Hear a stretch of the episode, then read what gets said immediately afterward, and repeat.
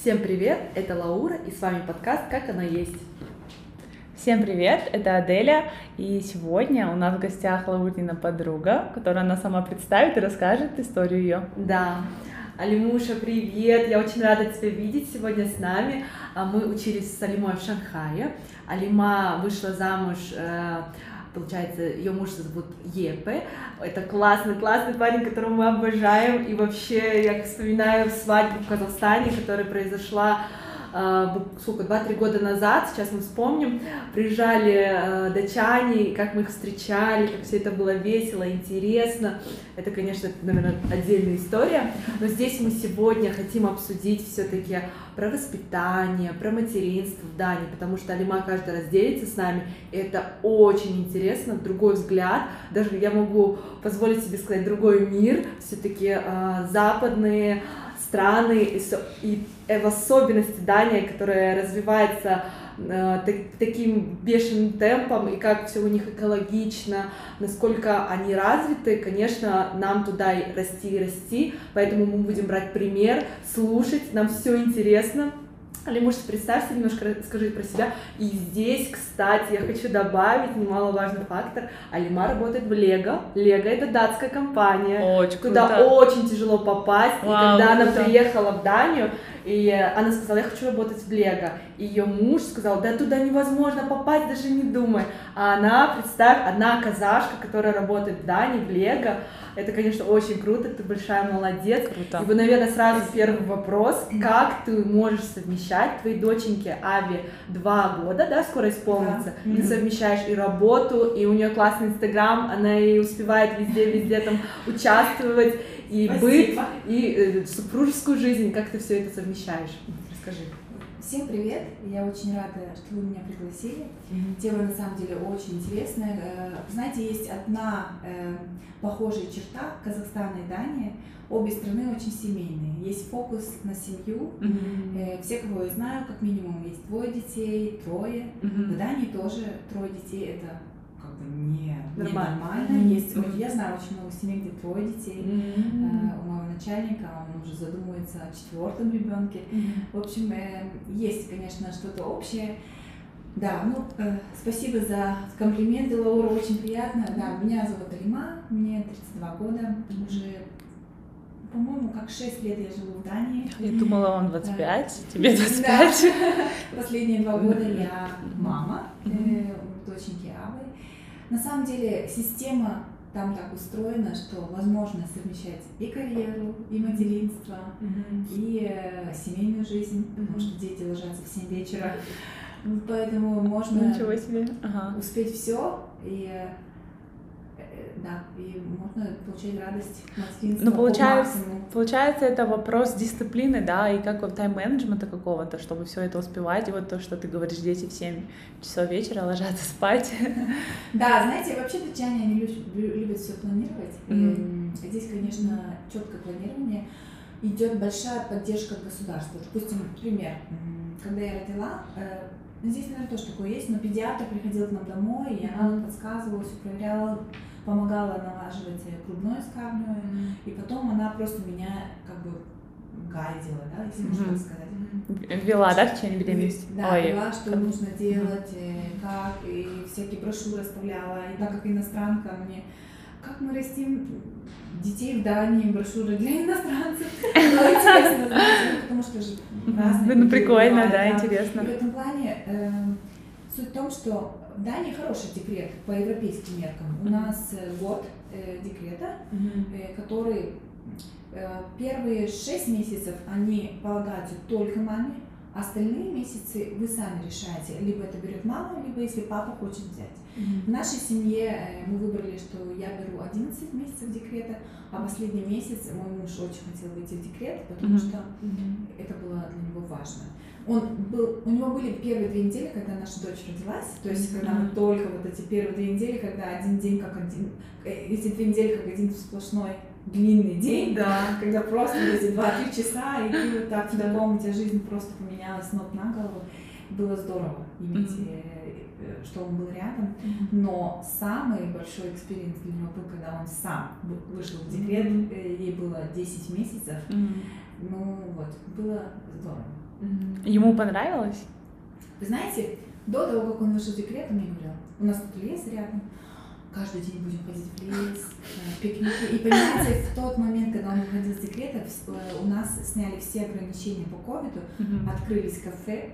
Он говорит, вот видишь, это хороший знак. Я вот сейчас мы с ней пойдем в кафе, пить кофе, есть круассаны, пойдем в парк, в лес. Э, я, может, пока на спать, может, я с ней бегать буду в коляске. Очень, ну, некоторые, да, дочерние мужчины, они вот так садят детей и бегают там а я, километр. Я планировала, если честно, с коляской ходить и делать выпады. Ну, да. может, еще осуществиться. И вот э, первый день он с кухни не выходил 4 часа, потому что идет фокус на то, что ну, в том возрасте уже 6 месяцев идет прикорм, mm-hmm. и, естественно, после 9 месяцев э, в Дании разрешают детям есть все, что едят взрослые, mm-hmm. то есть, ну, в принципе, они могут есть все, mm-hmm.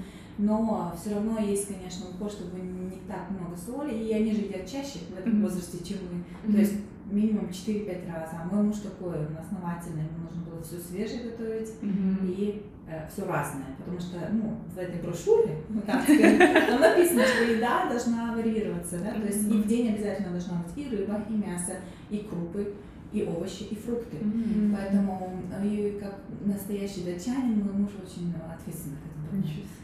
И я ему сказала, дорогой, я была 10 месяцев в декрете, я скажу, ты готовь один день, замораживай, так, иначе ты из кухни уходить не будешь. Mm-hmm. Я ему дала очень хороший совет тоже, не надо убираться каждый раз. Угу. Поставь себе дедлайн, скажи, в три часа я убираюсь. До трех пусть это будет э, хаос и, да, и анархия. Это, кстати, хороший совет, даже вот я его для себя применю, потому что действительно иногда ты не успеваешь. Я даже гла... У меня такое с глажкой, mm то постирала, опять надо погладить, постирала, погладить, или то же самое с едой. И иногда ты кажется, как будто бы крутишься, вертишься вот, весь день. Да. Ну и вот, э, в общем, в лес он сходил только один раз. Это был первый день. Больше он в лес не пошел. И, но вы знаете, я заметила разницу после месяца, mm-hmm. даже отношение дочери к ней. У них э, появился какой-то какая-то экстра особенная связь, mm-hmm. и он понял меня. Хотя, извините меня, скандинавы это самые эмансипированные а, мужчины Европы, да, то есть Э, равенство полов это у них э, даже не в, нов, не в их поколении, а в поколениях родителей, то есть mm-hmm. уже в поколении, ну, вот мои mm-hmm. э, свекр и тесть, да, правильно? Свекровка и свекровь. Свекр... Свекровка и свекровь, свекровь и свекр, по-моему. А, тесть, да? В то время, то есть там и свекр там ходил, и один из первых вопросов, когда мы встречались, мой муж спросил, какое любимое блюдо, э, какое коронное блюдо твой папа готовит? Я говорю, мой папа никогда не готовил. Что? В общем, да, разница тут большая. Но в этом плане, что он всегда помогал все эти 10 месяцев, то есть он приходит, я ему ребенку в руки, он и готовит, и убирается. Да, возвращаясь к декрету, то есть система так, что официальный год, и вы сами делите кто когда. У нас было, что вот муж один месяц, я брала 10, сейчас законодательство поменялось, то есть когда у нас будет следующий ребенок, ему по закону нужно уходить два месяца декрета. По закону. Э, потому что они хотят уменьшить нагрузку на женщин в том плане, что когда женщина устраивается на работу, чтобы не было вот этого, знаете, ой, да, он все равно декрет идет. А, классно. Вот, э, интересный факт, да, вот три года официально. Год оплачиваемый. Я, конечно, молчу про сколько нам платят, я даже не буду сравнивать, да, но, тем не менее, дальше два года, что делать маме? У нас, допустим, детские сады и центры, они большинство в своем с трех, с двух лет принимают. Очень малое количество, которое принимает детей, это считается рано в год, чтобы отдать в центр. Mm-hmm. А что делать маме? Там зарабатывать нужно деньги, да, mm-hmm. потому что ну как можно прожить, ну вот, допустим, я вот скажу, да, 38 тысяч тенге она платит каждый месяц. Как сейчас подгузники я получаю, ну, у всех индивидуально, там, зависит тоже, да, да, да зависит mm-hmm. там ИП, где работал, декретный. И вот как можно дальше, там, я в плане того в Казахстане, ты можешь воспитывать ребенка, если ты нет детских центров, и, или они очень дорогие, не все могут это себе позволить. Вот как в вашем случае, потому что я знаю, что ты Аву отдала в садик, садик да? Э, я говорю же, вот это общество там все, все помогает, чтобы маме выйти поскорее на работу, потому что все-таки экономика должна расти. Там садики 6 месяцев. Мгм. Большинство Круто. датчанок отдают вот в 11, в 10. М, Кстати, надо рассказать вам про мамскую группу, это очень сказать. Ну, возвращаясь к садикам, Мгм. да, то есть, и знаете, в садиках, как правило, ну, 12 детей в группе, 4 преподавателя. И Круто. получается, что э, они во время дня их делят по меньше группы, потому что, естественно, новеньким уделяют больше времени, то есть мы закладываем они просят заложить 3-4 недели для того, чтобы ребенок адаптировался. То есть первая неделя это вообще, то есть они там час, два часа, Мгм. может быть час с мамой. Мгм. Они рекомендуют, кстати, чтобы папа водили в садик, легче происходит процесс, потому что Мгм. к мам, с мамой прощаться тяжелее. Мгм. Э, вот. И у нас вот тоже три недели весь процесс занял, чтобы мы то есть, все увеличили потихоньку, потом первый сон она там уснула, потом второй раз. Мгм. Вот. Они их там кормят, Мгм. то есть вначале ты идешь на интервью, перед тем, как ребенок начинает, они спрашивают, что, что, как засыпать, соцкой, качать или... Вот. Но они потихоньку их приучают к самостоятельности. То есть, ну, естественно, никто вашего ребенка не тронет, маленького. Э, Она, моя Ава, она даже не ползала, когда мы начинали, она немножко поздно все начала. Мгм. То есть ребенок даже не ползал, она просто лежала вот так. Мгм. Но а, вот так. То есть она уже пошла в садик, но еще не ползала, да? Да, ей было 10 месяцев, 11 месяцев, но она еще не ползала. Она Мгм. в год пош- по- Мгм. начала ползать, в год и три, по-моему, пошла. Мгм. Поэтому ну, они вот, вот так играли, и, эм, да, э, они то есть, то есть на руках ее Мгм. носили, но у них есть какая-то четкая структура, то есть Мгм. каждое утро в 9 у них песня, Мгм. то есть они детей собирают и уже учат, кто есть кто, Мгм. и называют каждого ребенка по имени, Мгм. они поют какую-то песню, Мгм. и потом у них идет там завтрак или ланч, потом они играют, кто-то кто может рисовать, кто-то рисует, ну, в общем, у них разные, у них всегда есть какой-то план. Ну, То есть без дела никто не сидит, да? Дети Нет. просто так не, не сами по себе. А насколько дорого и кто может э, себе позволить отдавать ребенка в садик? Э, Позволить могут все, э, несмотря на то, что это дорого, это 700 долларов в месяц. Но если, допустим, вы мама-одиночка, то у вас, естественно, большущая скидка. Мгм. В садиках фокус идет на то, чтобы определить, какой ребенок. То есть у каждого ребенка есть характер, и они не собираются ломать, менять характер, но они будут пробовать привить полезные привычки, да, то есть Мгм. самостоятельный курс. То есть уже с 11 месяцев они предлагали ложку, чтобы она могла сама попробовать Мгм. поесть. Естественно, ничего не получалось. Мгм. Они докармливали ложкой. Но вот это вот, э, вот какие-то полезные привычки потихоньку, Мгм. они маленькими шагами начинали. Мгм. Сейчас она вот прям идеально. Есть сама, Мгм. не может даже представить, что можно руками, ей обязательно нужна вилка. Вот знаете, вот, вот так интересно. И я очень счастлива, потому что моему ребенку там хорошо, мне спокойно, Мгм. я ухожу. Я знаю, что она проводит классное время.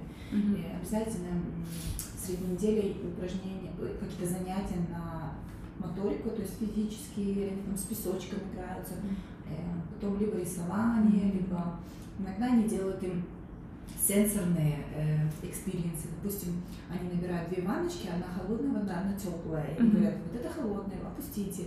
Они такие холодные, они такие, о, бр, вот это теплое. То есть э, разные чувства, да, э, и не только вот как у нас, да, классика, ой, читать, писать, ну и вот э, какие-то креативные задания.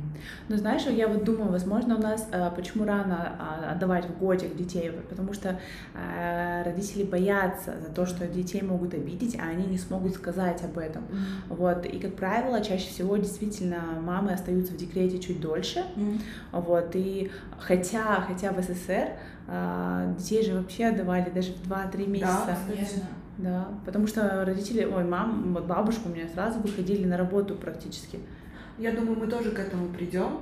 А, Но, знаете, другой вопрос в том, что а, у нас проблема даже в государственный садик попасть. Я вот сижу в приложении Mom Life, наверное, ни разу не слышите, я про него буду рассказывать. И там вот девочки говорят, встаем в очередь, встаем в очередь, там сейчас нужно С рождения Или прям либо дать вставали. нужно сколько-то денег, чтобы попасть.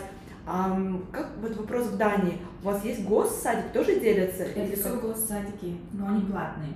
А, Э, Но здесь тоже проблема, что как бы мест мало. Ну как, места есть для всех, они гарантируют вам место, но не гарантируют именно тот садик, который вы хотите. То есть, когда ребенок рождается, до 4 месяцев вы должны выписать выбрать первый приоритет, второй приоритет, третий приоритет по садику.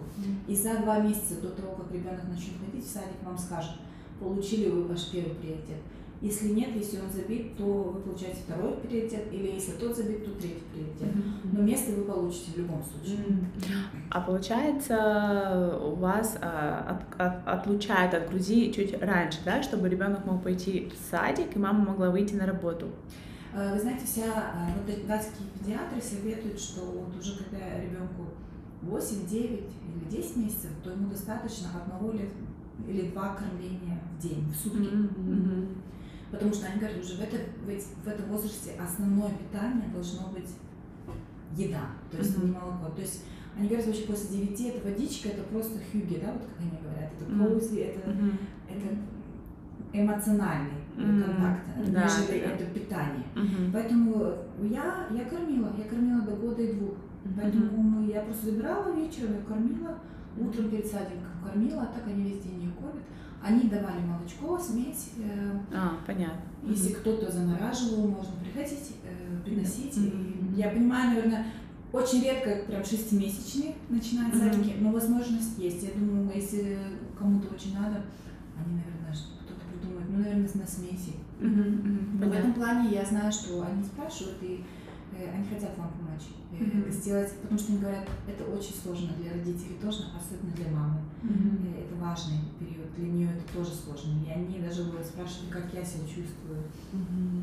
Спокойно ли мне? Они говорят, наша задача, чтобы вы чувствовали себя спокойно, это ребенку передастся. Mm-hmm. Поэтому, если надо, я в первые месяцы они даже пишут, хотите, мы вам напишем, когда она уснула или что. А так все по, по приложению мы отслеживаем, mm-hmm. во сколько они спят, и иногда они выкладывают фото. Но если у них был сумасшедший день, то у них нет. Mm-hmm. Да, 12 детей в одной комнате, конечно, тоже бывает сложно. И до скольки, получается, садик э, у них официально идет? Получается, смотрите, вот с 6 месяцев до 3 лет это вот ясли, mm-hmm. э, и потом с 3 лет до э, 5 с половиной, да, вот mm-hmm. до, до 6 mm-hmm. это сад.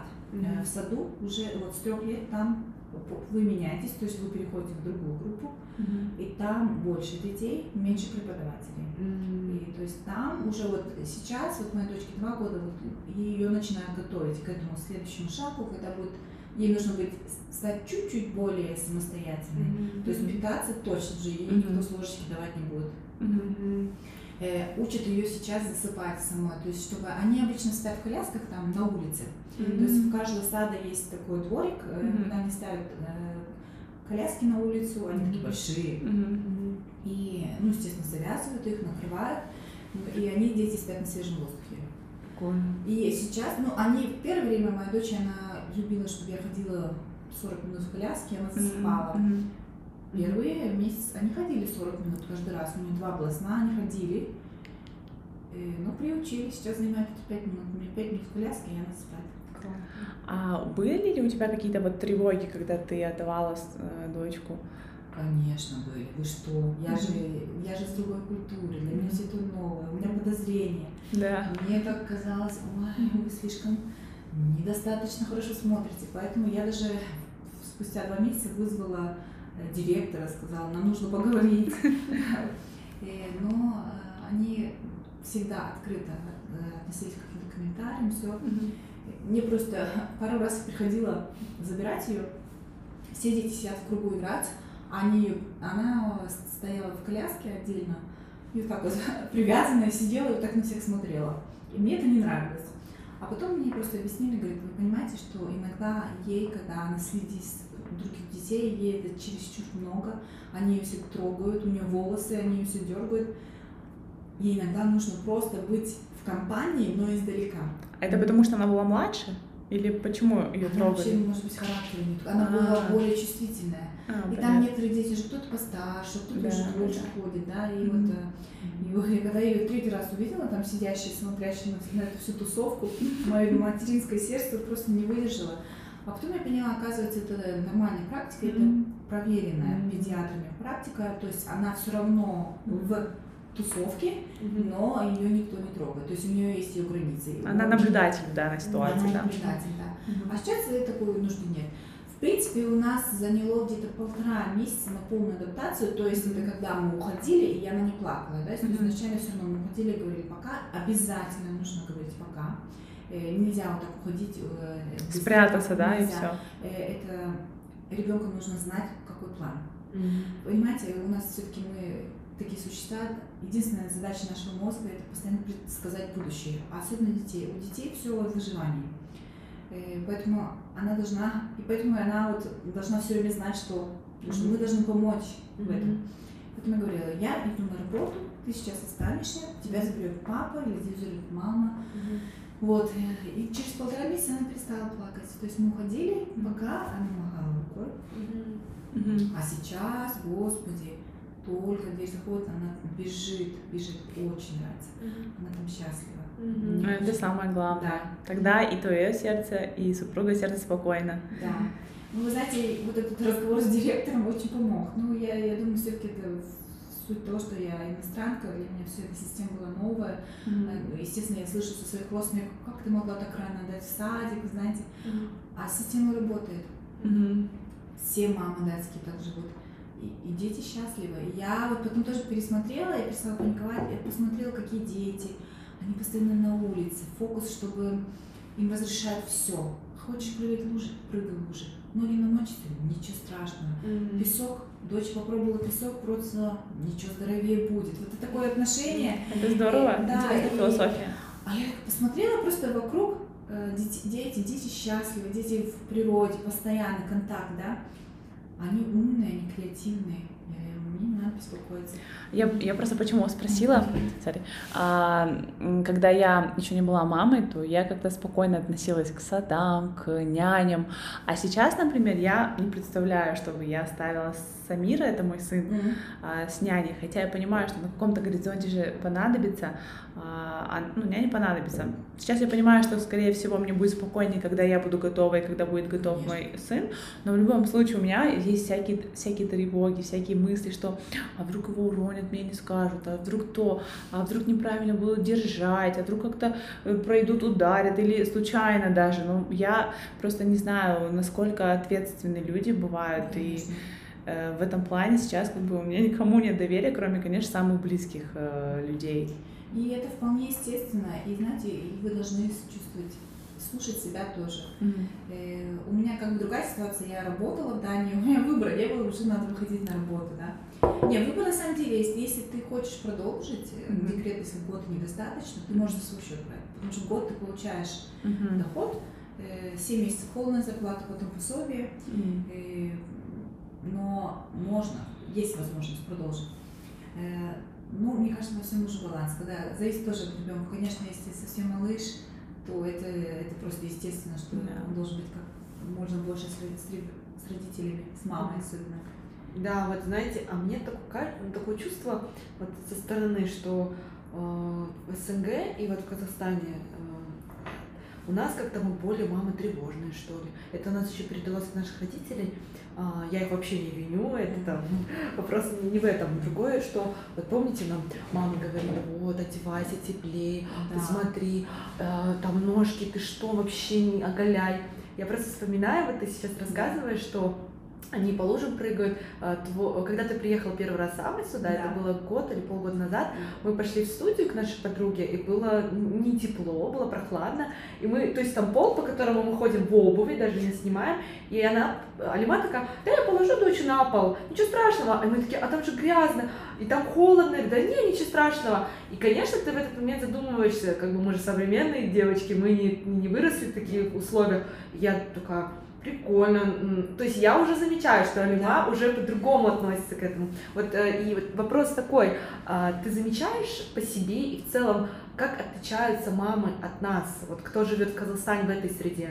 Да, да, вы- ты права что насчет тревожности. А, датчане, я не знаю, возможно, что, что у них больше, их больше информируют, но вот такие вещи, как грязь, все, они очень просто к этому относятся, ничего страшного. То есть шопинг-молл, спокойно на пол, там ребенок будет Мгм. пол облизывать, они ха-ха-ха. Мгм. Э, то есть спокойно. И я тоже как-то пересмотрела. к этому. И также другой подход к болезням, потому что они говорят, хотите вы, не хотите, первые 2-3 года ребенок будет часто болеть, потому что так строится иммунитет. Что вы думаете, садик первые три недели температура 40. Второй у меня культурный шок. Ну, у нее был э, температура 40 третий день, и это ну, впервые, когда она так сильно заболела, я, естественно, еду в больницу, и сижу там в очереди 40 минут, только пустили, они такие, а, ты, говорит, в первый раз мама, да? Когда 40 температуры, говорит, ничего не надо делать. Дети могут переносить температуру. Раздень ее до гола, открыла окна распашку, и там сквозняк. Вот, в прохладной комнате, пей парацетамол каждые 6 часов, если ты совсем не можешь выдержать. Ничего не будет. Они до 7 дней могут 40 хотеть. Я такая, что? Он говорит, ну, это, это, они просто, я говорю, ну, пожалуйста, ну, проверьте, ну, вдруг что. Они так кровь взяли, проверили на инфекции. Инфекции нет, терпите, ничего не будет. Так иммунитет строится. Все. Да. Более расслабленный. И все, и как бы, да, начинается. Единственное минус, что вот когда столько, такой ранний садик, начинаются все эти болезни, но зато в какой-то момент это просто прекращается, и уже ребенок с сильным иммунитетом. Я быстро факт добавлю, интересный, потому что я недавно спросила, а, что у меня дочь, у нее была затяжная желтушка, и желтушка это очень распространено сейчас, потому что я вот общалась со многими мамами, ты даже сказала, у нас такого нет практически mm-hmm. да, это все-таки значит влияет экология на этот фактор, болезни, в частности, которые здесь есть, а в которых нет зданий. Хотя там же им это, погода, солнце не так много же. Э, там экология, я имею в виду чи- чистые вообще да, здания, самые чистые. Да, чистый воздух, чистая вода и чистые продукты. То есть. ГМО не запрещено на законодательном уровне. Датчане, в принципе, делают фокус на экологически чистые продукты, mm-hmm. то есть без пестицидов, без ничего. Я не знаю, я, к сожалению, не доктор, mm-hmm. но мне кажется, да, наверное, есть что-то в экологии, в питании, mm-hmm. потому что многое поступает через пищу, какие-то неполезные элементы. Mm-hmm. Вот, да. Интересно. А вот, например, если ребенок заболел, у него там сопли, насморк, кашель. Вообще, ну что ребенок с соплями, они говорят, если ребенок два, ну, до двух лет, это нормальное состояние. Ну, то есть вам не, не говорят сразу свечи нет, давать? Нет, ну что, какие свечи? Они говорят, не трогайте ребенка. А когда я им сказала про свечи, они говорят, просто... Они деликатные. Они говорят, да, я все понимаю. Но вы же понимаете, что ничего... Дети могут переносить температуру. Вам даже не надо давать э, жаропонижающие. И, и у меня дочь кашляла в прошлой зимой, с декабря по январь 6 недель. Моя мама просто каждый раз, когда мы говорили по WhatsApp, она мне, ты что не водишь ее, у нее уже пневмония и что? И, потому что у нее действительно был такой кашель. Водила к доктору, послушали, говорит, в легких ничего нету. Самое главное, что в легких нету, да, ничего. Да, они послушали. То есть, когда я беспокоюсь, они сделают то, что я прошу, проверить. Но если ничего нет, никаких сиропов, никаких там но это же правильный подход, да. чтобы не пичкать ребенка разными таблетками, потому что у нас, если пойдешь обычно к педиатру, то сразу прописывают очень много. Вот я даже сижу в чате а, мамочек, которые родили примерно в одно и то же время. Mm-hmm. А вот у одной девушки недавно заболела дочка, mm-hmm. ну то есть у нее она какая-то была вялая, плохо кушала, mm-hmm. и у нее какой-то кашель появился, сопли, но у нее не было температуры. Да. Ей очень много всего прописали. Ей и свечи прописали, и какую-то мазь, и что-то еще, и еще очень много всего. Но она сама, как мама, тоже чувствует, она все не дает. Mm-hmm. Но почему-то у нас, видимо, один какой-то протокол есть, как лечить э, да. новорожденных детей, и по нему все работают. Хотя вот уже у нас есть один доктор Киреев, педиатр, ты, ты наверное, знаешь, он как бы такой, очень много всего опровергает и mm-hmm. говорит, что такие-то свечи, это все не работает, так делать не надо. Или, например, вот еще э, про массаж грудничковый. Mm-hmm. У вас есть такое, чтобы вашим детям нет. делали массаж? Нет, такого нет. Э, есть такое, что, как правило, многие детей, особенно если были тяжелые роды, Э, тут где-то какие-то сжимы, то есть прописывают либо физиотерапевта, либо остеопата, они вот что-то там косточки вправят, и все. То есть это буквально один-два визита, но массажа нет. А кто это определяет, педиатр или? Э, да, то есть, э, как правило, если ребенок только родился и очень часто много плачет, перед тем, как они проверяют, ну, ставят, что это колики, они говорят, сводите к физиотерапевту, Угу. Они там смотрят, то есть профессиональные врачи смотрят, делают, вправляют. Угу. в 70% помогает, ребенок перестает плакать, Мгм. Эм, потому что все-таки зажимы могут быть э, Мгм. во время родов. Но вот таких массажей, типа как в 3, в 5, 9 месяцев Да. нету. А, то есть у вас, я не знаю, вот там исполнился ребенку месяц, у вас есть определенный список врачей, которых вы должны пройти, там, как у нас там педиатр, невропатолог, э, ортопед и еще УЗИ головы, сердца, кровь там и так далее. Нет, моего ребенка ни разу УЗИ не делали. Э, Вы знаете, они проверяют, ну, когда чем младший ребенок, чем чаще приходит педиатр домой, то есть Мгм. она приходит, очень четко следят, э, как набирает вес. Вот это вот прям Мгм. большая. Если ребенок не набирает вес, по у них есть шкала, а, они смотрят э, вес, рост, ну, дату рождения, сколько. Если не подходит, то я знаю, их госпитализируют и уже там за ними наблюдают, потому что они говорят, что самое главное, чтобы ваш ребенок набирал вес. Мгм. И проверяют, когда они вот выписка из больницы, проверяют бедра, что-то там, слуховые, э, Мгм. делают сух- слуховой тест. Эм, А так нет, их заверяют, ну, голову А, мгм. Окружность, да. Окружность И дисплазии, наверное, чтобы не было, бедра проверяют. Да, Да. дисплазию проверяют, да, кстати. Мгм. И а так нет, э, ничего не. Э, Вот. вот только вот в три месяца прививки, и то по желанию, кто хочет. А как вообще у вас относятся Дани к прививкам? Я скажу, 99% привиты. Привиты, да? Очень сильное, эм, как сказать, доверие Мгм. к медицине. М, И поэтому, видите, они же не пичкают э, Да.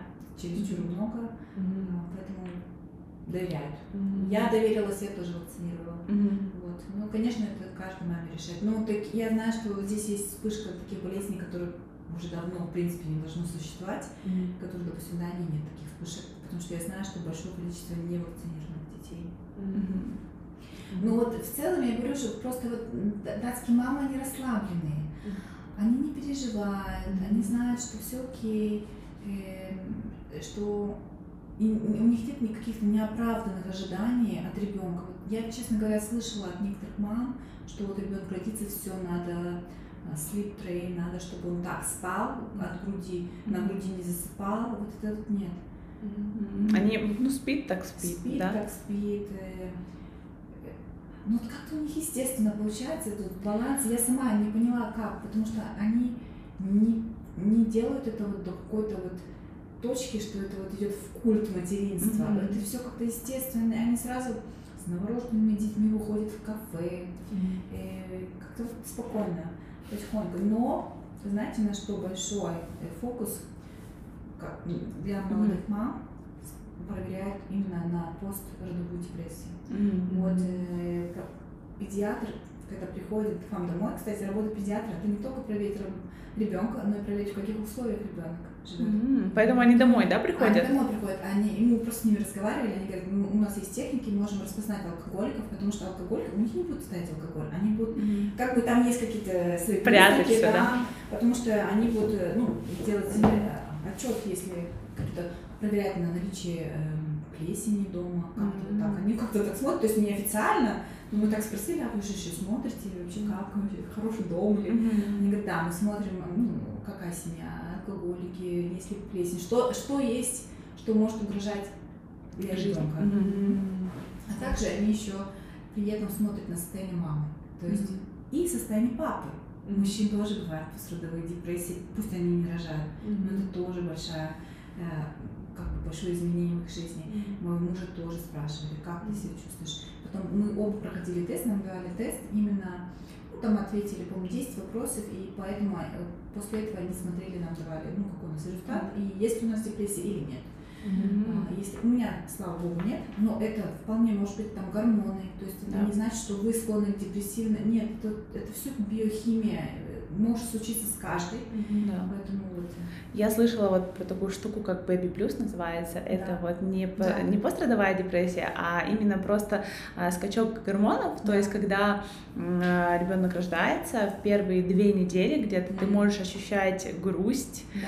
а, апатию, хотя, как считается, же, что у тебя родился ребенок, ты должна быть на седьмом небе от счастья, ну, ты, как бы, ты и так рада, да, что вот у тебя есть твой малыш, но иногда ты же не можешь, ну, как бы, даже часто ты не можешь контролировать то, э, там, какие-то гормоны, что с Конечно. происходит, и а, там также было написано, что это может происходить и у папы тоже, потому Конечно. что у него тоже происходят действительно э, изменения большие в жизни, и, а, но единственное, что это вот действительно отличие от депрессии, что это длится там пару недель Да. всего, и, ну, вот депрессия это прям очень глубо- глубоко. Да, да, Да. это уже совсем, там есть какие-то свои признаки.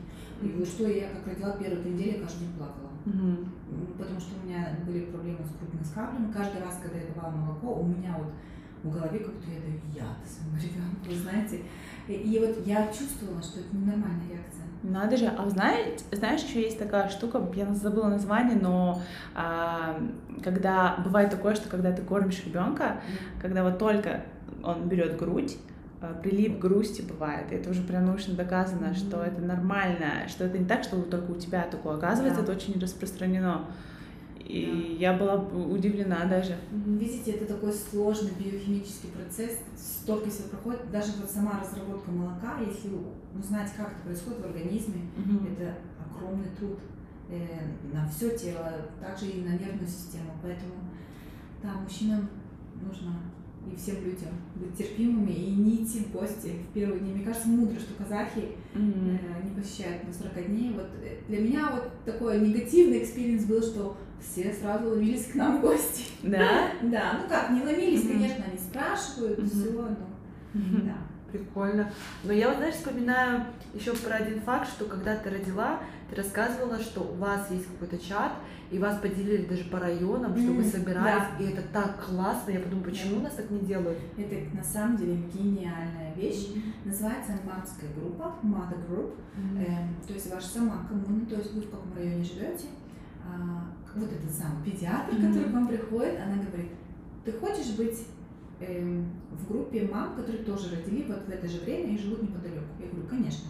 И она тогда сама делает группу, то есть э, пять человек, которые живут э, по тому же индексу, да, то есть Мгм.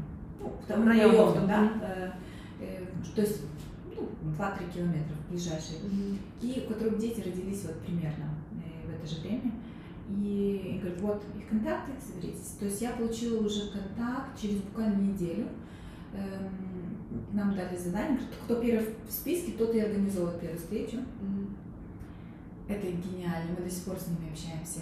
У нас, э, у меня попалась, у меня, я, я еще могла выбрать датскую группу Мгм. или интернациональную, я выбрала датскую. Эм, и у меня было э, четыре другие мамочки, как, как я. У нас у всех были девочки.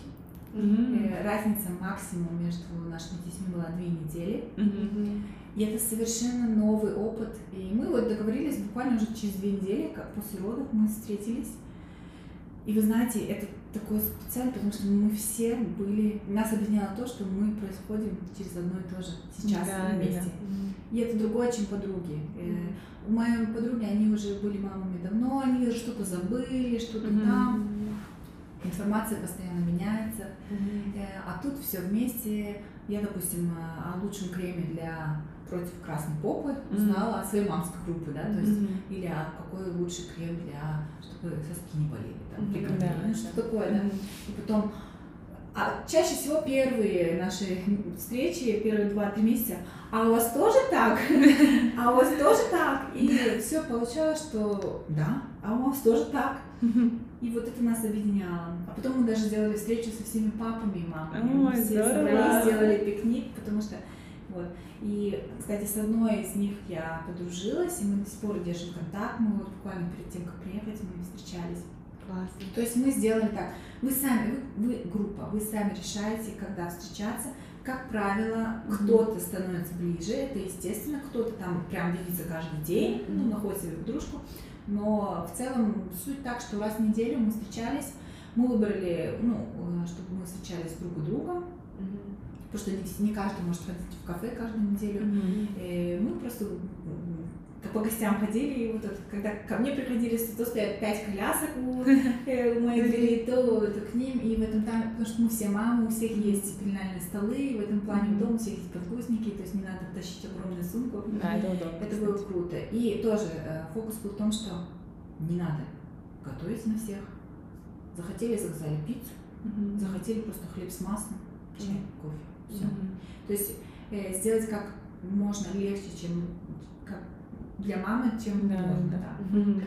Да, прикольно. Ну, кстати, если кто думает, э, тот же Mom Life, они там делят, кстати, у них есть тоже группа, я состою июнята, mm-hmm. это кто родил в июне это, того года, там тоже что-то есть полезное, но большинство нет, а в обсуждении каких-то, не знаю, других вещей, там, свекрови своей, там еще что-нибудь превращается в обсуждение. Я думаю, вообще не для этого же группа создавалась. Но у нас, как правило, мамочки потом, видимо, скучно и да. начинают уже другие вещи обсуждать. Иногда нужно выпустить пар.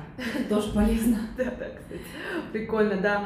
А, вот эм, я, кстати, возвращаясь назад, мы вот заговорили о том, что вот мамский чат, педиатр, а вообще вот роды отличаются ли от наших э, казахстанских, не знаю, вот, э, например, в каких-то странах. Да. А, кстати, вспомним, у меня вот э, родственница, наша ну, супруга, сестра, она рожала а, в Объединенных Эмиратах, я не помню в каком именно, mm-hmm. где, ну, в арабской стране, и она говорит, что там запрещена эпидуралка. Mm-hmm. Я говорю, прикольно, ну такие mm-hmm. какие-то факторы. Да. Mm-hmm.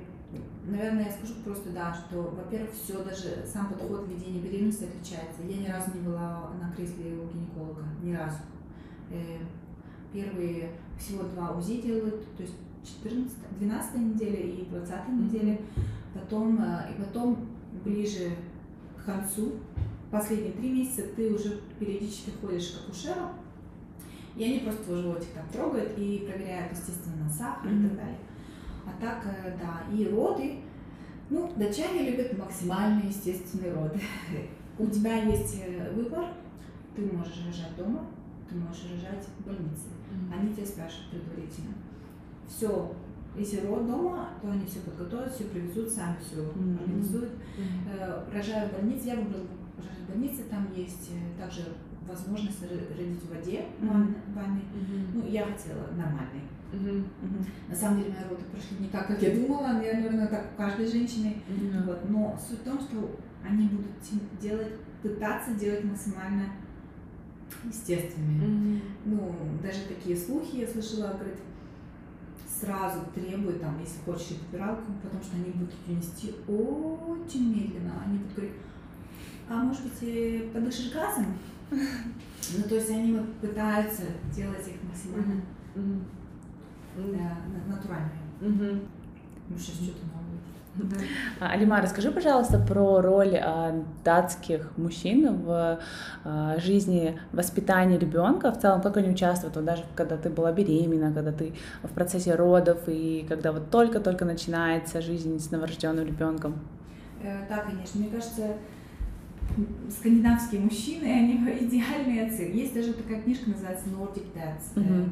где именно рассказывают принцип, как мужчины mm-hmm. в скандинавских странах, то есть в Дании, Швеции, Норвегии, как они э, помогают женщинам. Mm-hmm. Здесь нет, здесь все происходит максимально естественно, и нет такого, что вот ты должен, я должен.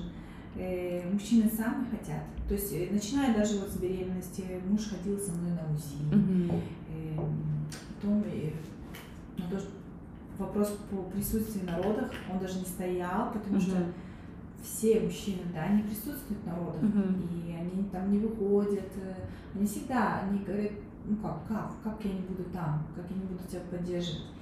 И я скажу, роды это не самый романтичный процесс. Там да. есть такие не самые романтичные вещи, и у них очень трезвые к этому отношения.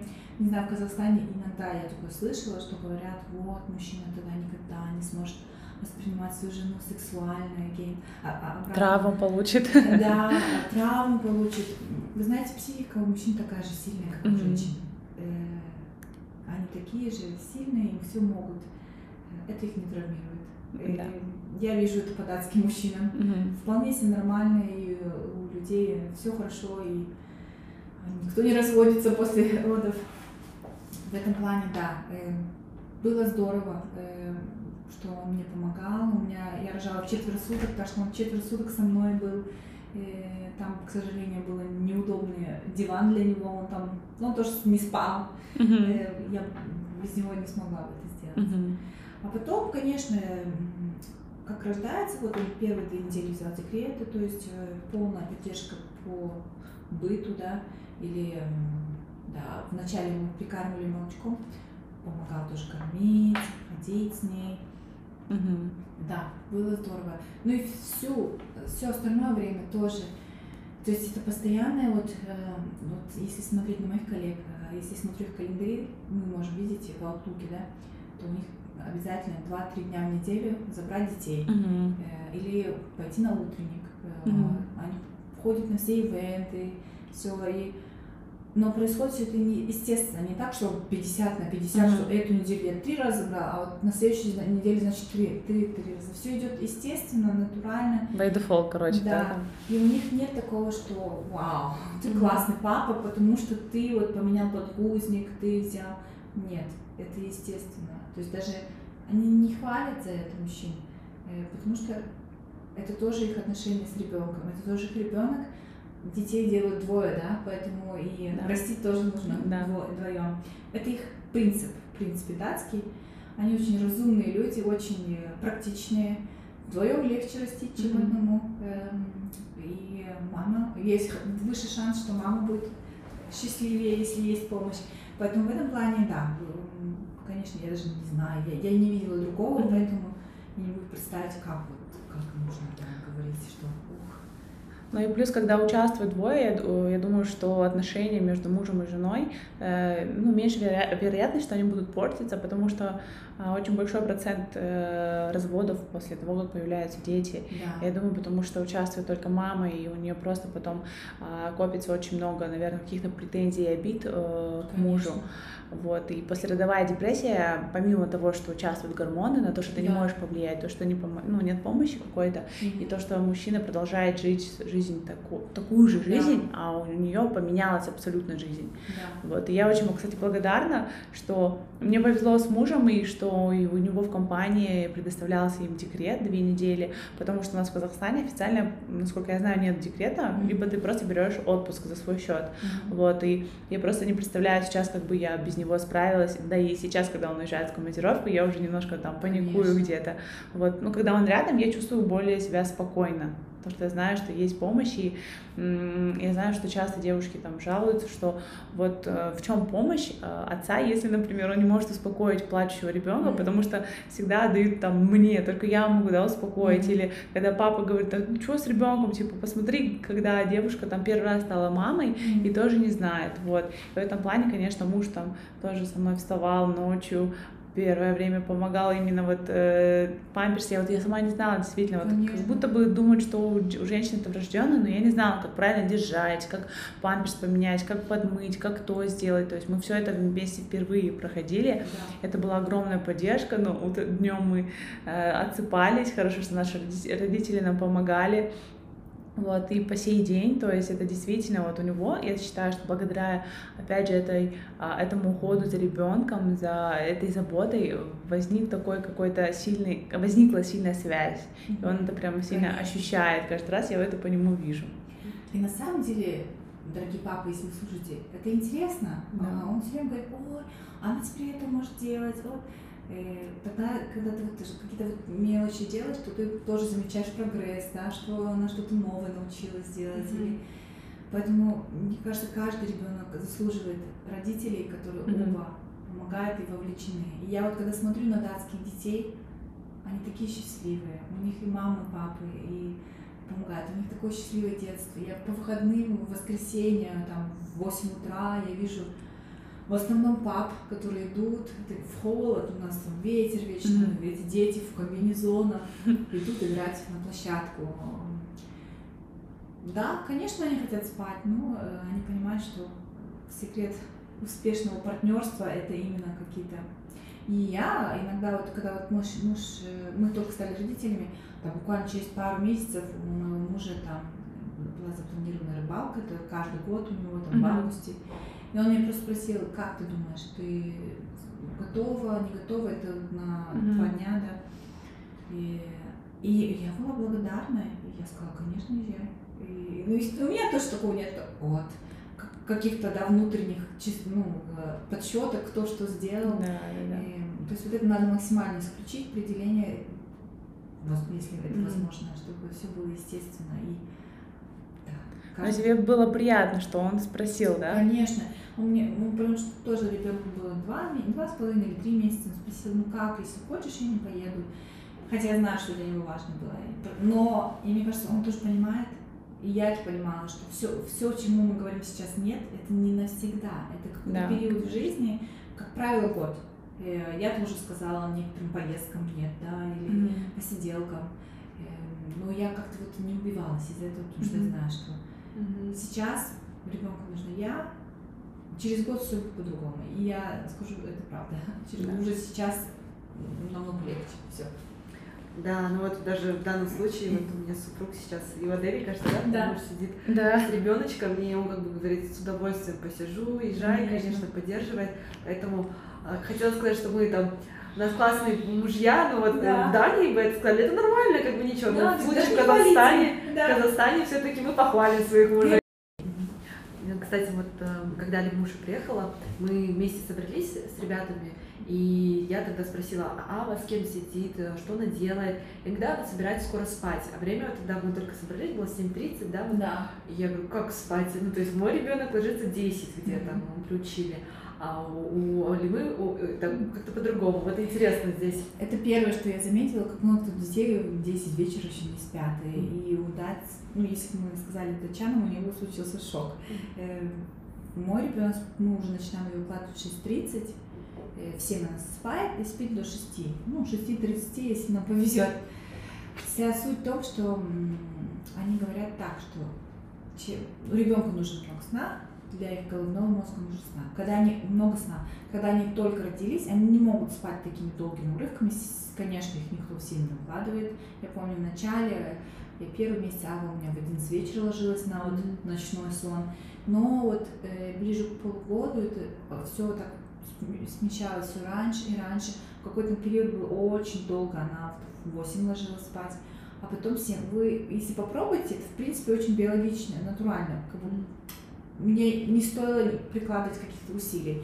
Но суть в том, что да, вы делаете какие-то ритуалы, да, то есть и желательно, чтобы эти ритуалы можно было легко повторить. То есть не только там, что вот надо купать и дома. Mm-hmm. А, такое, что может быть книжку почитать или там пижаму надеть, зубы почистить, mm-hmm. вы можете повторить и в самолете, mm-hmm. и дома, и в гостях. Mm-hmm. Мы с нашей дочерью, мы в гости идем в гостях и укладываем, mm-hmm. и, и дальше спать, потому что время 6.37 это как раз время ужина. Mm-hmm. Мы всегда пытались до ужина и дальше потом отдыхаем. Датчане на это смотрят так, что после семи зато есть у родителей частная жизнь. И, кстати, это не только бэбики спят. Десятилетние дети ложатся в 8 вечера. Mm-hmm. Самое позднее. Mm-hmm. Может быть, по пятницам разрешают до 9, до 9. А связано ли это с тем, что ну, в Дании рано темнеет? Э, ну, вы знаете, у нас же сейчас, наоборот, белые ночи, то есть полгода, наоборот, светло. А, у нас угу. вот сейчас в 10 вечера светло, как сейчас у нас сколько, 5 часов дня. Mm-hmm. Поэтому, да, зимой легче, но они, как правило, детских устанавливают эти mm-hmm. черные шторы, mm-hmm. чтобы не У нас даже этих штор нет. Mm-hmm. Особо... Первое, когда время идет переход, когда начинает резко светлеть, тогда я чувствую, что иногда дольше занимает, а так, mm-hmm. в принципе, нет. И, и это вот врачи нам говорят, что да, чем, чем раньше ложатся, тем дольше спят. Хороший сон регулирует, э, стимулирует хороший сон. То есть, mm-hmm. да. Точно так же, также днем э, они вот, если она вот, моя дочь днем 2-3 часа поспит, то она вообще ночью классно спит. Mm-hmm. А если плохо поспала, то я уже знаю, что проснется в 5 утра. Mm-hmm. Но суть в том, что они в детском саду в начале там до года и года трех месяцев у них класс дневных сна, то есть там утренний, ну, mm-hmm. часов 10-11 и там часов 3. И потом, э, когда ребенок готов, и это, в принципе, чувствуется. Я думала, мне будет сложно, но я прям почувствовала, что окей, сейчас ее вечером тяжело укладывать. Значит, э, значит, уже чересчур много спит. И мы убрали второй сон, то есть у нее остался один сон. Где-то к трем, к четырем они полностью убирают дневной сон. Mm-hmm. и просто ложатся. Вот в 7 уже вечера. Мгм. Мне нравится в том плане, что у Мгм. нас целый вечер для себя. Мы ложимся в 10, ну, иногда в 11. Мы можем посмотреть сериал, мы можем Мгм. спокойно выпить вина, мы можем вот даже в гости пойти, и Мгм. вот там, там в коляске, или, ну, и, как правило, если идем в гости, мы идем пораньше, укладываем ее в гостях, Мгм. и вот, иногда, конечно, занимает это долго, если она там отвлекается, если Мгм. все очень интересно, но, в принципе, работает. И это вот они доказали, что это не только они, мне кажется, в принципе, наверное, можно найти информацию, что это полезно для головного мозга, какие-то какие-то гормоны, они вырабатываются в какое-то время, поэтому полезно. Мне кажется, когда они приезжали сюда, я помню, они мне говорили, что «А, у вас столько детей, они что не спят. Но я знаю, что в Казахстане вот у два сна очень долгое время. Мгм. Да, ну здесь тоже есть некий график. Я смотрю, вот даже в чате мамочки, многие стараются 8-9 при- укладывать, да. Но я думаю, это такой короткий период времени, пока они маленькие, а потом уже все ложатся дети, каким родители ложатся в одно и то же время. Мгм. И я, для меня это проблема, потому что я откровенно скажу, потому что я пока ее уложу, время 11, Да. потом пока в душ, пока какие-то свои ритуалы, и я очень поздно ложусь, не высыпаюсь, она плюс ночью просыпается, и это так постоянно, у меня Да. хронический недосып, и ну, для меня даже вот внутри как-то прийти к этому, это, конечно, круто звучит, я думаю, весь вечер для нас обоих, да. но надо, надо постараться даже это. Нужно делать э, один шаг э, за одним. То есть не надо вот что, вот если она сейчас ложится в 9, то ожидать, что вот ты сейчас скажешь, и в 7 ложится. Да. Нет. Но потихоньку, да, ее готовить. То есть Мгм. все начинается с дневного сна, чтобы потихоньку она там и за, там, за час до сна уже не включать телевизор, не прыгать, не скакать. Так, Да, активная фаза сна, да. Да, более Спокойно. так, эм, ну, да. И, или уже в какой-то момент, ну, она у тебя еще маленькая, ты уже, когда ты почувствуешь, что она ну, поздно ложится, такая Мгм. свеженькая, то потихоньку убирать дневной сон. Мгм. Ложиться раньше. Мгм. Может, в 5 уснет, ладно. Может, до часа поспит, потом проснется, потом опять. Да. Вот. Но это возможно, я тебе потом подскажу, если А мы, нужно. кстати, тоже, я уже наперед, да, где-то делюсь информацией, мы хотим, планируем, если это возможно, если мы найдем хорошего консультанта, у нас Казахстане сейчас уже Конечно. популяризируется консультант по сну, это проблема у многих, она, она не даже не проблема, это незнание, Да. от незнания, как правильно укладывать, Да. что есть разные фазы сна, поэтому мы тоже на эту тему обсудим, А, интересно и мне, я думаю, всем, кто нас сейчас И- слушает. И вы знаете, вот моя доченька, когда она вот в 7 ложится, спит до 6-6.30, у нее такое хорошее настроение.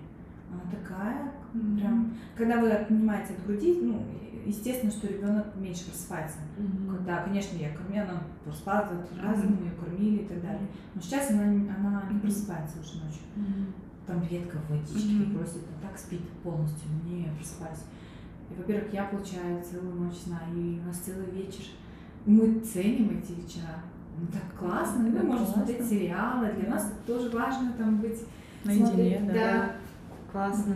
Поэтому я рекомендую попробовать. И консультация на 100% может помочь, потому что все, вот, ну, я читала, они все тоже к этому сходят, что Да, нужно хорошо. пораньше вкладывать, Мгм. и просто генетически мы так заложено. Мгм. Вот, ну, Алимушка, тебе вопрос такой, а, где-то даже, может, философский, э, где-то практичный.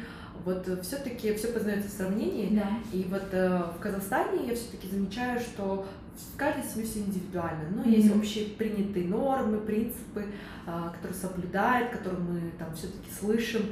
А, Как в Дании а, относится к воспитанию, все-таки в дальнейшем вот образование, когда вы будете получать, как вы к этому относитесь? Не знаю, вот в чем ты видишь не различия даже, ты все-таки считаешь это разумным, правильным, что Мгм. мы тоже прислушивались к этому, а, каким-то, не знаю, методам воспитания.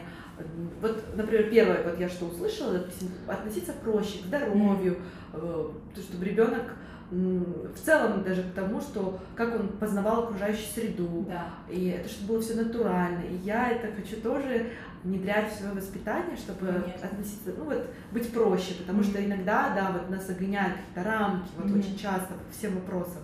Вот хотела послушать твое мнение.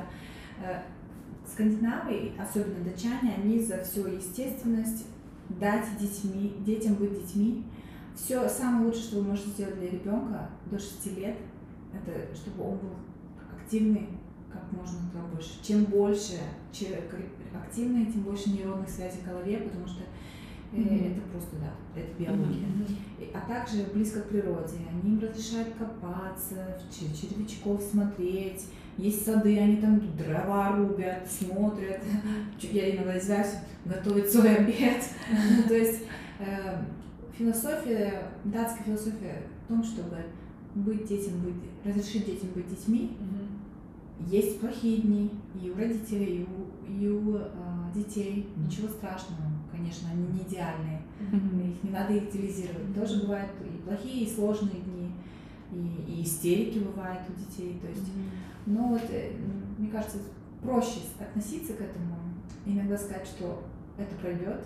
Mm-hmm. А, а в плане образования у них совершенно другая система. До восьмого класса у них нет оценок вообще. Mm-hmm. В школе они учат, как готовить, как эм, да, какие-то практичные да, вещи, mm-hmm. большой упор на креативность. Mm-hmm. То есть каждый человек креативный. Ну, может, даже если ты не умеешь рисовать, но что-то в тебе есть, что как ты себя выражаешь, да, как ты расслабляешься. Э, в садике задача преподавателя именно найти, в чем ребенок как расслабляется и чувствует себя счастливым. Допустим, моя дочь любит танцевать и рисовать. И вот они вот тогда, если какой-то, они знают, что она любит, они обязательно ей ее зовут именно тот активити. А так, я, я удивилась, да, до восьмого класса они практически не учатся. Ну, у них, естественно, там датский, математика, но нет там алгебра, геометрия, химия, биология, mm-hmm. такого нет. Mm-hmm. Упор идет на то, как решать конфликты.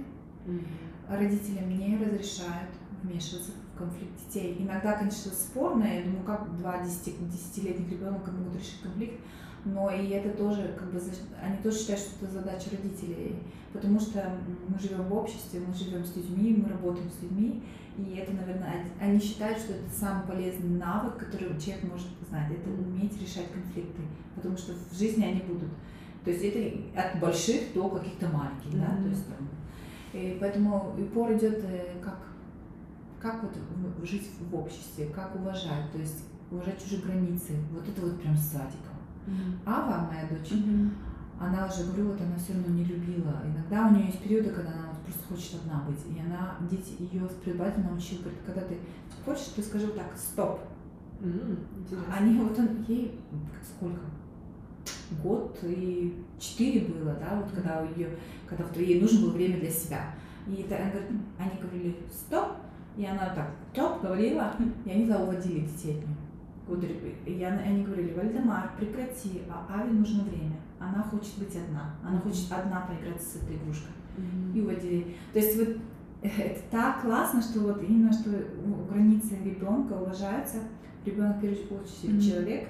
И это фантастично. Я даже, знаете, иногда думаю, что я бы, наверное, так не смогла, потому что я не выросла в этой среде. Для меня это неестественно. Да, вот, вот. Я этому у них учусь. Mm-hmm. Я учусь э, вот именно тому, чтобы уважать, что там иногда, знаете, вот мы заставляем ребенка есть, mm-hmm. вот потому что нам кажется, что вот надо, да. Mm-hmm.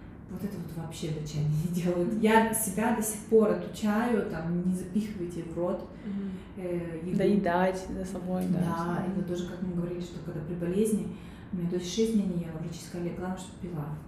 Окей, okay, не, не надо, не хочешь есть, не надо. Mm-hmm. И здесь тоже не хочешь есть, не надо но они тоже ставят, родители тоже ставят границы, говорят, но вот все, что есть, мы отдельно готовить не будем. Ну, конечно, там, в крайнем случае, там пасту отварят, что но э, и это в том числе, чтобы родители тоже строили границы детей, э, но в таких, как сказать, более мягких и э, в мягком формате, то есть без крика, без. И, и я до сих пор так не умею, как датчанки, но они так классно все объясняют. Mm-hmm а вот, вот так вот не надо, вот нужно вот так. И все время предоставлять альтернативу выбора, то есть mm-hmm. можно сделать вот так. Я скажу, что, наверное, да, это вот принцип датского воспитания, это вот э, сохранить личность, индивидуальную mm-hmm. личность, побольше э, природы, побольше именно быть на улице, играться mm-hmm. с землей, с песком, потому что это для нас естественно это также создает какие-то новые эмоции, нейронные связи.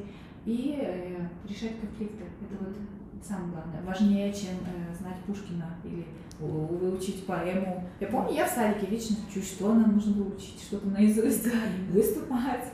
А вот э, как они относятся к э, тому, что дети сейчас же все равно используют телефоны, mm-hmm. айпады, как долго они разрешают им смотреть mm-hmm. телевизор, мультики. Да. И, и тоже, кстати, еще сахара. Mm-hmm. Вот мне тоже нравится, у них какой-то баланс, потому что они говорят, мы не можем это запретить. Это, э, они живут в 21 веке, это можно запрещать, ну, э, даже насчет сахара, то они там по подросткам будут объедаться, mm-hmm. и это придет к какую-то проблему. Всего по чуть-чуть. Mm-hmm. То есть они разрешают мультики, mm-hmm. но э, ну, где-то там до 7-8 месяцев, конечно, не включают большинство, но опять-таки, mm-hmm. наверное, есть те, кто их включает, но опять-таки без фанатизма, то есть не так, что 7 часов подряд смотрят, mm-hmm. но чуть-чуть можно. Также у них есть э, по пятницам можно сладкое. Вот. Mm-hmm. Я раньше воевала, а сейчас думаю, главное, ну, по чуть-чуть можно. То есть есть у них в пятницу, они вот могут там какую-нибудь вкусняшку съесть. Mm-hmm. Да. Ну, они, говорю, они столько овощей едят, э, что Ничего не будет, да? Да, ну, они разрешают тортики есть, и все, но без фанатизма. Но я думаю, что это правильный подход в плане, что если ты э, не будешь как-то прям сахар, вот сахар нельзя, сахар да. это зло, тогда ребенок наоборот действительно он будет прям да. жаждать его. Да. А когда ты спокойно относишься mm-hmm. к этому, и он будет спокойно, ну, окей, есть там сладкое, есть, наверное, потому что я сама по себе даже, даже думаю, тяжело же нам себя ограничивать mm-hmm. от сладкого часто бывает. Ну, вот даже с телефонами я сама каюсь, да, но я э, часто сижу в телефоне.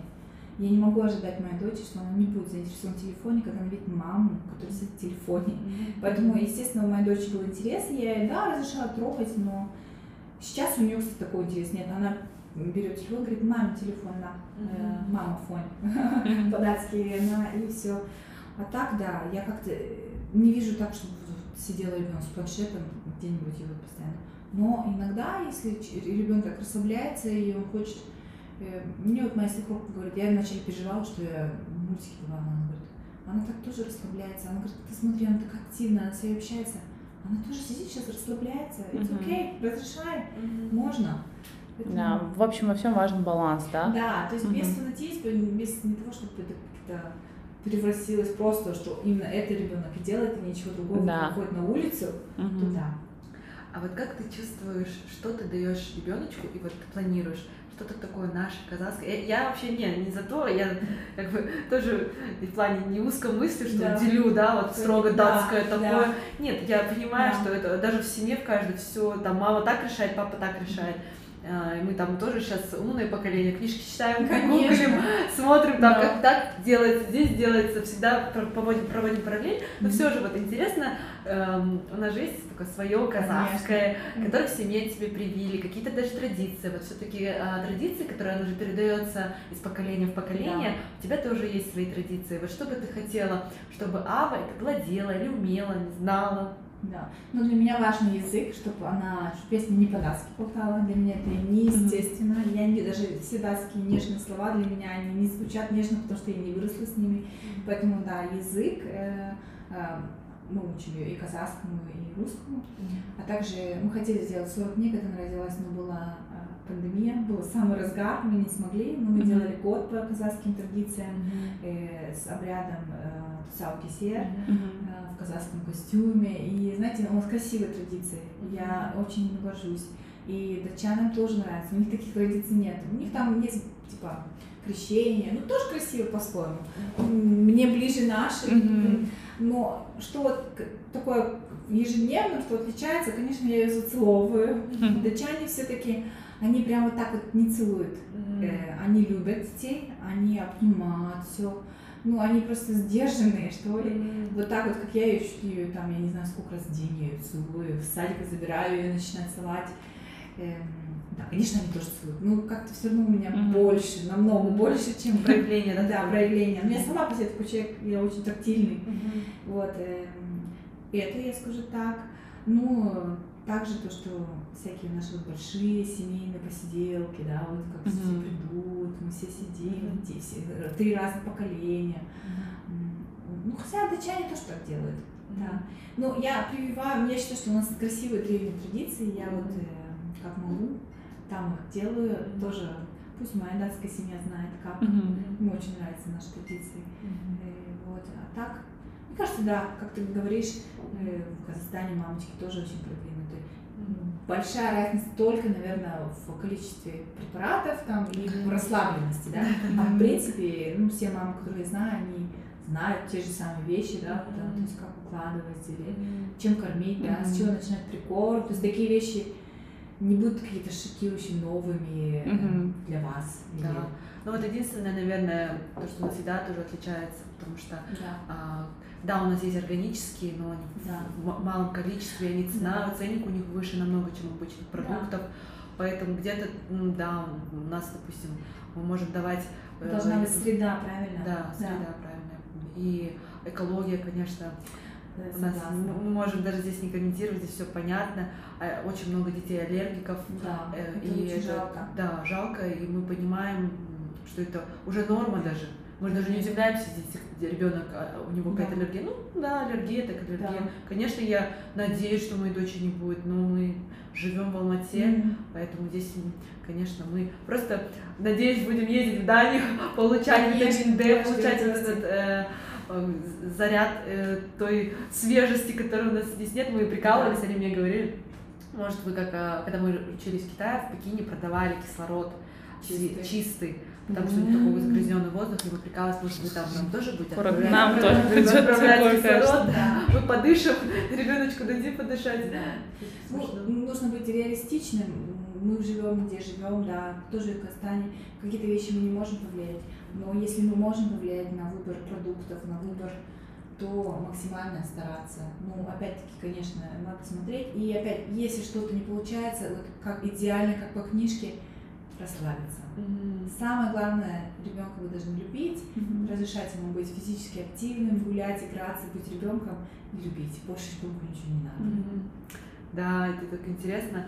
Но всегда, я думаю, что даже если мы встретимся с тобой, или может в следующем году, через пять лет, интересно будет понаблюдать все-таки, как э, Конечно. среда, она тоже же влияет на тебя. Вот. И хочется пожелать, чтобы Ава была счастливой, вы получали большое удовольствие от материнства, от отцовства, а, чтобы мы радовались а, новым новым открытиям Авочки. Вот, она у нас такая красивая, девочка хорошенькая. Вот, пусть чаще приезжайте сюда, пусть тоже казахское получает, Конечно. казахское мясо кушает, Да. чтобы у нее этот фермент Она тоже любит. закладывался внутри. Она любит. Меня всю беременность тянула на казахскую еду, я прям хотела бешбармак. А, Да, Да. Да, очень было сегодня интересно это обсудить. Я вообще думаю, что мы могли бы еще долго-долго это Да. обсуждать. А, Спасибо, что ты нашла время, поделилась. Я для себя, если честно, очень много интересной информации сегодня открыла. И я думаю, что я даже хотела бы изучить поглубже какую-то философию. Вот. А, я, я, я не хочу говорить сейчас, да, что наша плохая чем-то. Это же а, как везде есть какие-то свои плюсы и минусы, так и у нас. Я уверена, что и датчане бы, да, было бы интересно им узнать, как мы Конечно. живем. Вот ты говоришь, им интересны наши традиции. И а, я вот я вообще, наверное, недавно начала чт- как- не то чтобы чтить, да, а то, что вот понимать, что это действительно интересно, что у нас есть традиции, а, потому что ведь не у всех есть своя традиционная еда, музыка, какие-то традиции интересные, обряды, и которые имеют очень э, большую, долгую историю. Да. Вот. И м, думаю, что есть, есть чем обмениваться, это очень Мгм. интересно. Вот. И спасибо, что нашла время, пришла. Думаю, нашим девочкам, которые слушают, ну и не только девочки, а, возможно, отцы, мужчины, да, будет очень полезно и интересно. Если будут какие-то вопросы прям интересные, то вы пишите, задавайте, а мы уже от- Я может, да, отправим тебе, чтобы получить ответ. Большое спасибо, что пригласили. Было интересно обмениваться опытом. А, Да, и просто поговорить с мамами. Это наш, нас объединяет. Да, это Большое точно. спасибо. Спасибо всем, кто слушал. Пока!